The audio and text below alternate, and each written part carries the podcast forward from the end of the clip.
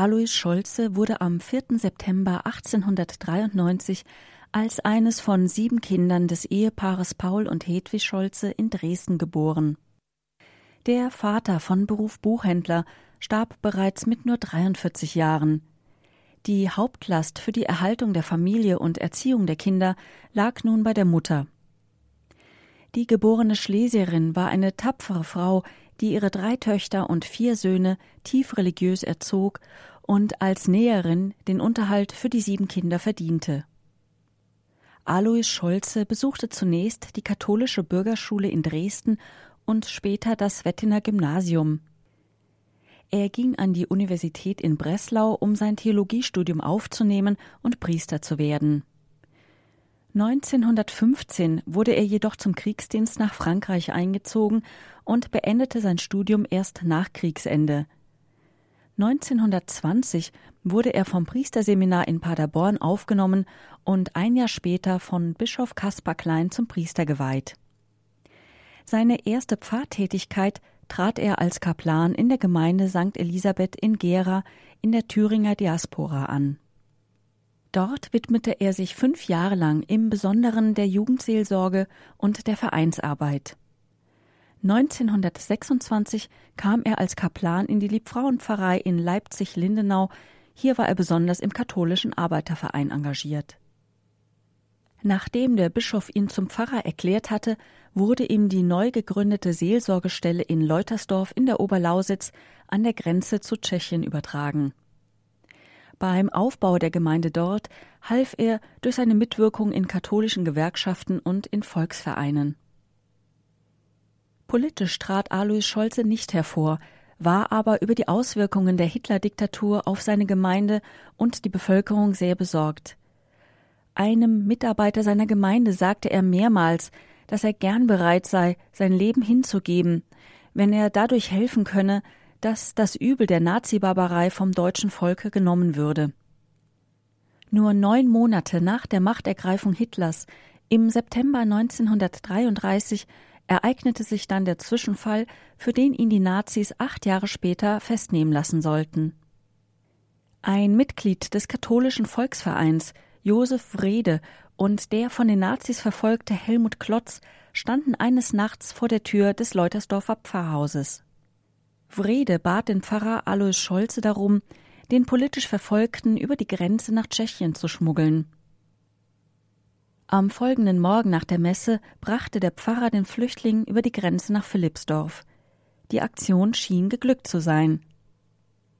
In den kommenden Jahren waren für Alois Scholze vor allem die Auflösung der katholischen Jugendschar und der Schule in seiner Gemeinde ein harter Schlag. Wie in ganz Deutschland wurden auch in Leutersdorf alle nicht parteieigenen Vereine und Verbände von den Nazis verboten.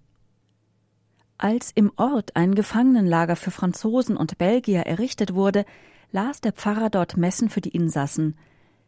Da er durch seinen kriegsbedingten Aufenthalt in Frankreich Französisch sprechen konnte, konnte er den Gefangenen in seinen Predigten näher kommen, ohne dass die zuständigen Aufseher und Wachmannschaften ihn verstanden. Im Juni 1941 nahm das Verhängnis dann seinen Lauf. Die Gestapo holte ihn eines Tages aus dem Religionsunterricht zur Vernehmung. Der Pfarrer wurde über seine Mithilfe bei der Flucht von Helmut Klotz im Jahr 1933 verhört.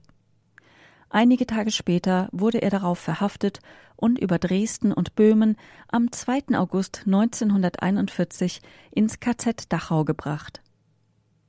Alle Bemühungen des bischöflichen Ordinariats, seine Freilassung zu erwirken, blieben erfolglos. In Aufzeichnungen der Leutersdorfer Chronik ist über ihn zu lesen, dass er alle vier Wochen einen Brief an seine Mutter schrieb. Nur wenige Zeilen, die nie ein Wort der Klage enthielten. Voller Zynismus teilte später dann der Kommandant des KZ-Lagers Dachau seiner hochbetagten Mutter mit, dass der Sohn, von ihm selbst betrauert, trotz aller ärztlichen Bemühungen verstorben sei. Alois Scholze starb am 1. September 1942 im Alter von 49 Jahren im KZ Dachau an Darmtyphus. Ein Mitgefangener aus dem KZ erinnert sich mit den Worten an den Priester Monate hindurch war ich mit ihm zusammen auf den Feldern der Plantage und in der gleichen Barackenstube.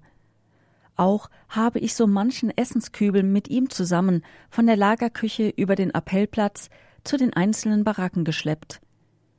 So wurde ich Zeuge seines letzten Leidensweges, seiner durch den Hunger immer mehr zunehmenden körperlichen Erschöpfung, aber auch seiner inneren Vollendung. Nie hörte ich ein böses, klagendes oder auch nur ungeduldiges Wort. Gern erzählte er von seiner Seelsorge und verlor in allen schlimmen Situationen nie seinen Humor. Er war stets ein froher, bescheidener Kamerad, bis er dann eines Tages aus unserem Gesichtskreis verschwand. Dem Bruder des Alois Scholze gelang es, die Asche des Toten von den KZ-Aufsehern ausgehändigt zu bekommen. Am 9. Oktober 1942 wurden die Überreste des Leichnams auf dem inneren katholischen Friedhof in Dresden in der Priestergruft beigesetzt. Hier ruhten sie bis zum 5. Februar 2011. An diesem Tag wurden die Urnen von Alois Scholze sowie seiner beiden ebenfalls im KZ Dachau umgekommenen Mitbrüder Alois Andritzky und Bernhard Wensch in einem großen Prozessionszug vom alten katholischen Friedhof Dresden in der Friedrichstraße feierlich in die katholische Hofkirche überführt. Vertreter der Pfarrei Leutersdorf sowie eine beachtliche Gruppe Jugendlicher aus Gera, einer der Lebensstationen von Pfarrer Alois Scholze, nahmen daran teil. Seit Pfingstmontag 2011 werden die drei Urnen auf Dauer in einem Schrein in der Kathedrale aufbewahrt. Pfarrer Alois Scholze war ein aufrechter Mann und hat 21 Jahre lang seine ganze Kraft dem priesterlichen Dienst gewidmet. In seiner ehemaligen Pfarrei in Leutersdorf trägt die Straße, in der das Pfarrhaus liegt, seinen Namen.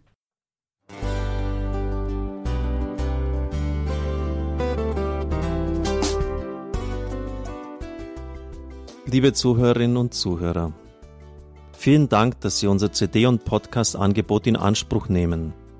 Wir freuen uns, dass unsere Sendungen auf diese Weise verbreitet werden. Dieser Dienst ist für Sie kostenlos. Für uns ist er allerdings mit einem nicht unerheblichen finanziellen Aufwand verbunden. Deshalb sind wir für jede Spende dankbar. Alle Bankverbindungen unserer Spendenkontos können Sie über unsere Homepage horeb.org unter dem Menüpunkt Spenden einsehen. Dort besteht auch die Möglichkeit, online zu spenden. Natürlich nach den neuesten Sicherheitsstandards. Sie können diese Informationen auch bei unserem Hörerservice unter der Telefonnummer 08328 921 110 erfragen. Ich wiederhole die Rufnummer 08328 921 110. Vergelt's Gott für Ihre Unterstützung. Ihr Pfarrer Kocher.